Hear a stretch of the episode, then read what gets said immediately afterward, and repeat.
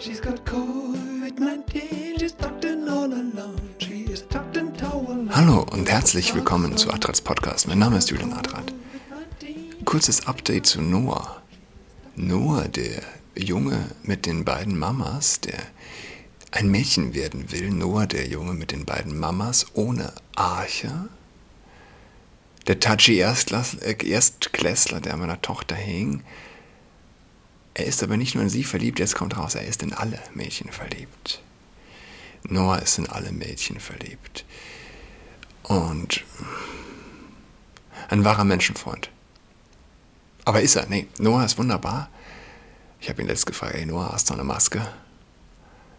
Und äh, Noah hatte ohne zu zögern Rucksack abgeschnallt, Ranzen abgeschnallt und Masken ausgepackt und hätte die auch freimütig weiterverteilt. Ja? Er ist ein guter, Noah ist ein guter. Hat ein goldenes Herz, der Junge. Ähm, ja, Noah. Norbert Bolz, wer kennt Norbert Bolz? Ich kannte ihn bislang nicht. Bin auf seiner Twitter-Seite jetzt und nette Tweets. Der Nihilismus der Transhumanisten leugnet die Natur und das ist auch die Kernbotschaft der LGBTQ-Bewegung. Die Politik der Effeminierung der Männer wird scheitern, weil Frauen Männer bevorzugen, die nicht wie Frauen sind. Hat er recht. Ja. Wir hatten das ja auch schon mal. Die Frauen werden uns retten. Ja. Irgendwann äh, stößt jede Lüge an ihre Grenzen. Aber der Feminismus hat Frauen schon immer verachtet. Der Feminismus hasst nichts so sehr wie eine Frau, die weiblich ist. Der Feminismus hasst nichts so sehr wie einen männlichen Mann. Anderer Tweet, 18. September. Das Kogido kann man sich heute sparen. Ich bin ein Opfer, also bin ich. Das genügt. Jeder Jugendprotest wird ins politische System integriert und von der Wirtschaft vermarktet. Auch gut, ein Konservativer ist im Zweifel für die Tradition, nämlich die Tradition der Moderne. Norbert Bolz. Und er hat einen Artikel gepostet. Wissenschaft ist keine Politik. Die Krise der fünften Gewalt von Peter Heller. Wo Neutralität und Objektivität gefordert sind, stellen sich viele Forscher lieber in den Dienst von Ideologen. Die Strukturen der wissenschaftlichen Politikberatung in Deutschland belohnen diese Anbiederung an die Mächtigen zum Schaden von Politik und Wissenschaft. Am 2. Juli 2021 spricht Unionskanzlerkandidat Armin Laschet im Landtag Nordrhein-Westfalens die folgenden Worte. Ich stimme selten, eigentlich nie, der AfD zu. Sie haben heute einen wahren Satz gesagt. Immer wenn jemand kommt und sagt, die Wissenschaft sagt, ist man klug beraten, zu hinterfragen, was dieser gerade im Schilde führt. Ein guter Punkt. Die Linke glaubt nicht der Wissenschaft. Alles ist Leben, alles ist Leben. Nur nicht das Ungeborene.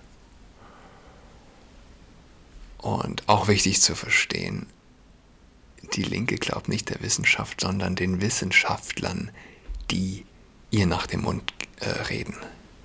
Hm? Nicht der Wissenschaft. Sie glaubt den Wissenschaftlern, die ihr nach dem Mund reden.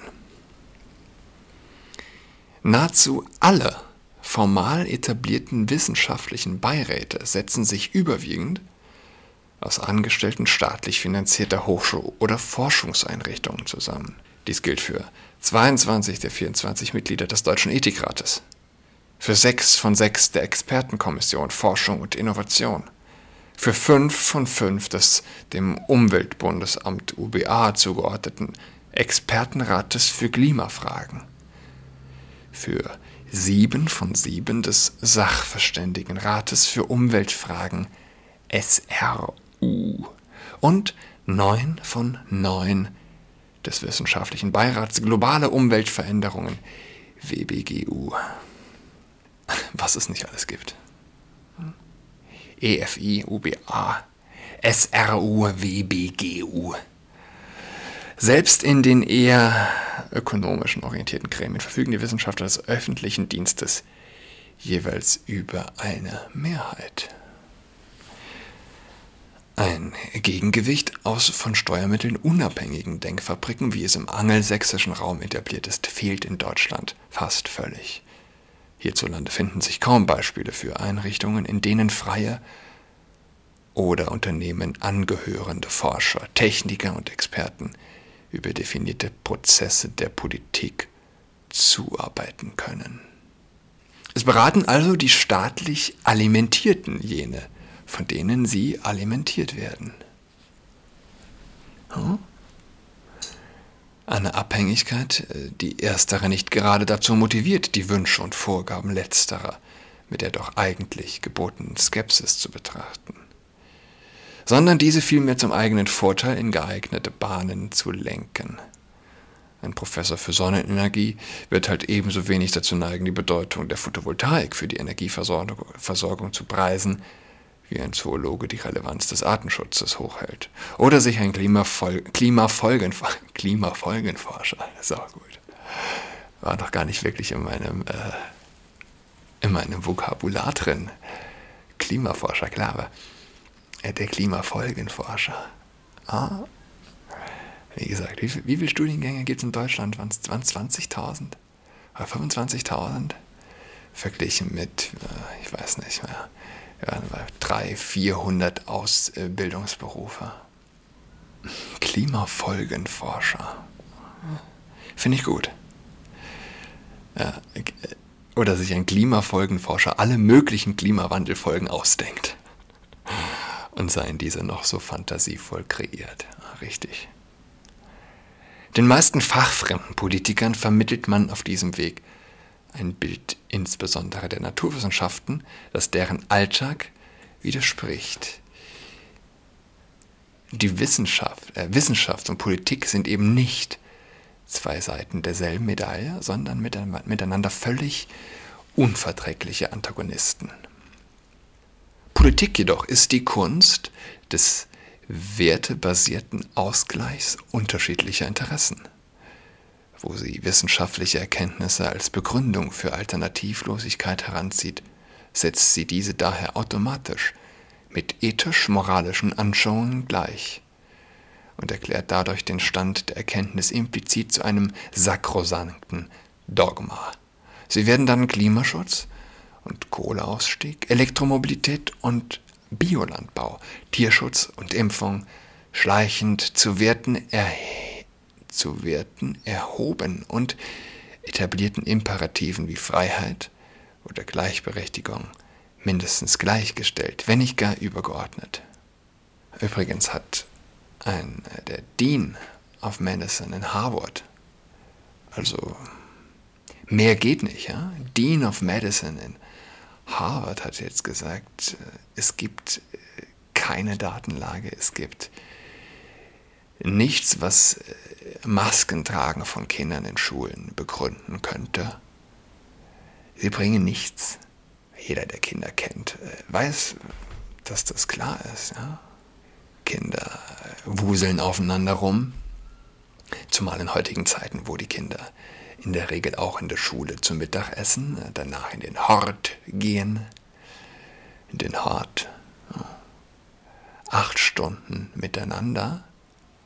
Kinder, die, ja, das heißt alles in den Mund stecken, aber Kinder haben äh, halt auch mal einen Finger im Mund äh, oder ja, tauschen ein Pausenbrot. Wie auch immer, jedenfalls äh, das Maskentragen bei Kindern sowieso nichts bringt, sollte, ist jedem normal denkenden Menschen eigentlich klar. Aber das bringt uns wieder zu dem Punkt, ja? Der säkulare Extremist, der Linke, der Corona-Gläubige, du kannst ihm sagen, was du willst. Er glaubt nicht den Wissenschaftlern, die nicht mit der Staatsideologie konform gehen. Warum? Naja, weil Staat Gott ist, weil der Staat der Gott ist. Und Gott kann sich nicht, äh, kann sich nicht ähm, täuschen. Das ist ganz wichtig. Der Gläubige zweifelt an Gott. Der säkulare Extremist zweifelt nicht am Staat. Gibt's nicht. Daher sieht man in den Medien, Artikel von äh, Peter Heller weiter, immer dieselben Gesichter, immer dieselben Auffassungen äußern, deren offenkundiger Erfolg wiederum Nachahmer gleicher Einstellung anzieht und motiviert.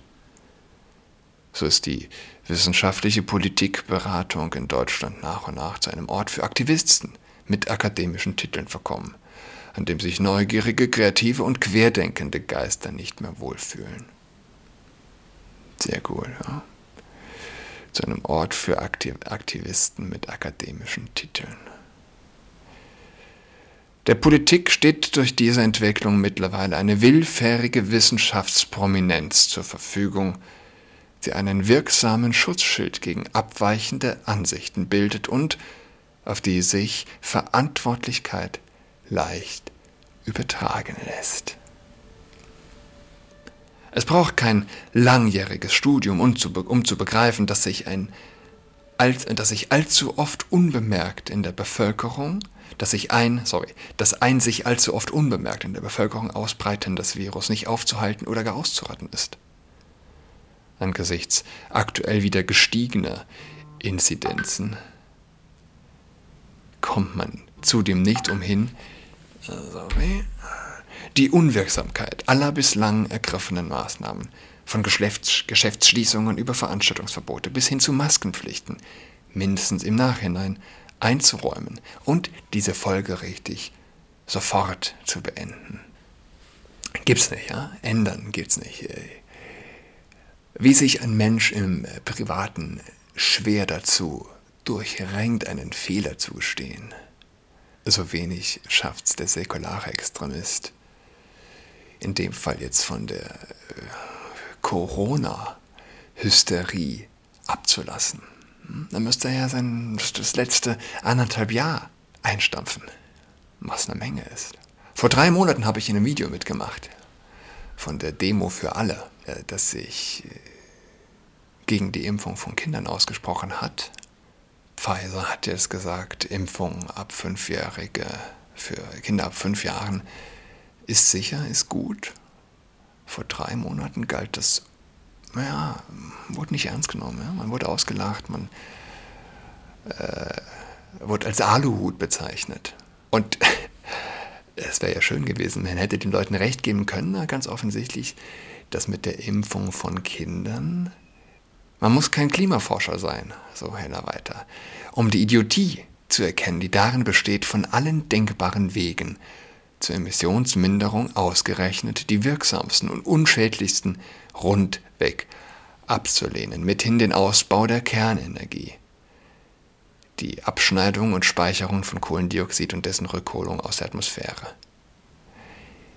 Sind wir wieder, wieder beim Punkt, ein, ein äh, Klimafolgenforscher, der sich gegen Atomenergie ausspricht, ein Grüner, der sich gegen Atomenergie ausspricht, ist nicht ernst zu nehmen. Ganz offensichtlich glaubt er selbst, äh, er, er glaubt selbst nicht an die Wissenschaft, ganz offensichtlich, und es geht ihm letztlich um Ideologie.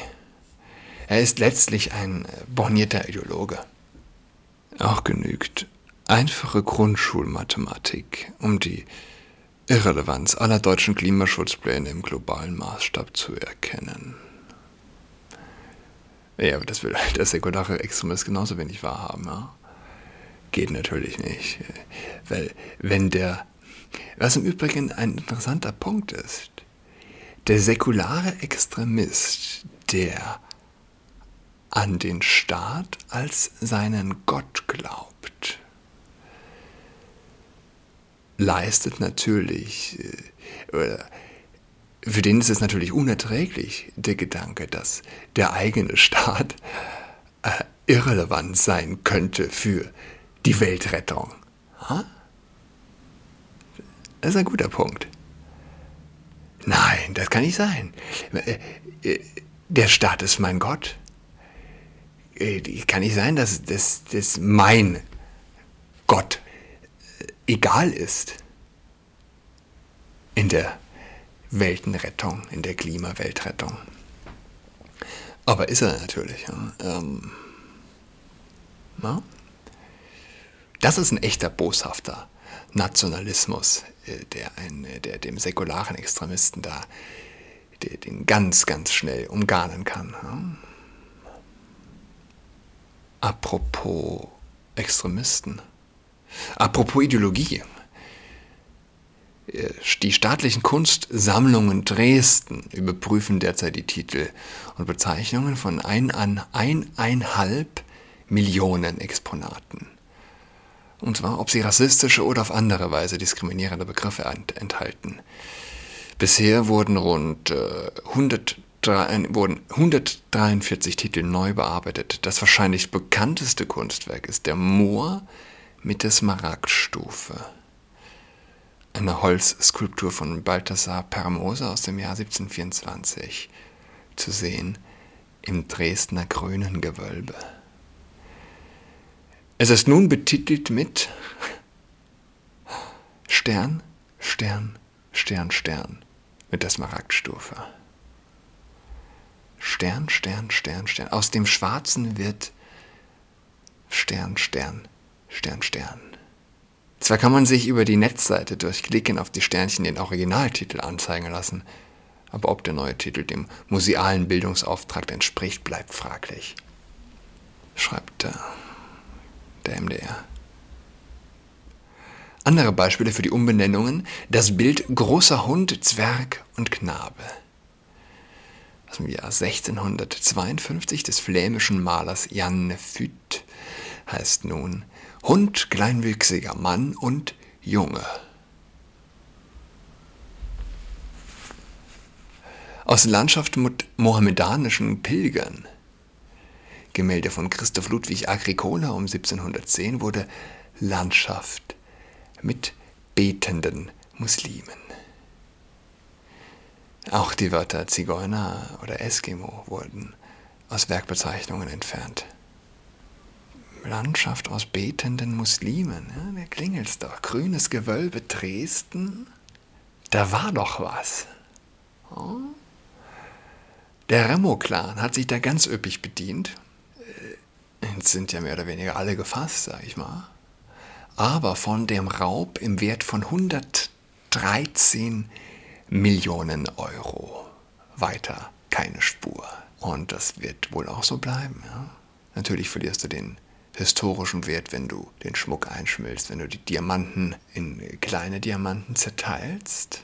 Aber ja, eineinhalb Millionen Exponate durchforsten wir derweil, derweil wir uns äh, Schmuck im Wert von 110 Millionen Euro von den äh, was will man dazu sagen?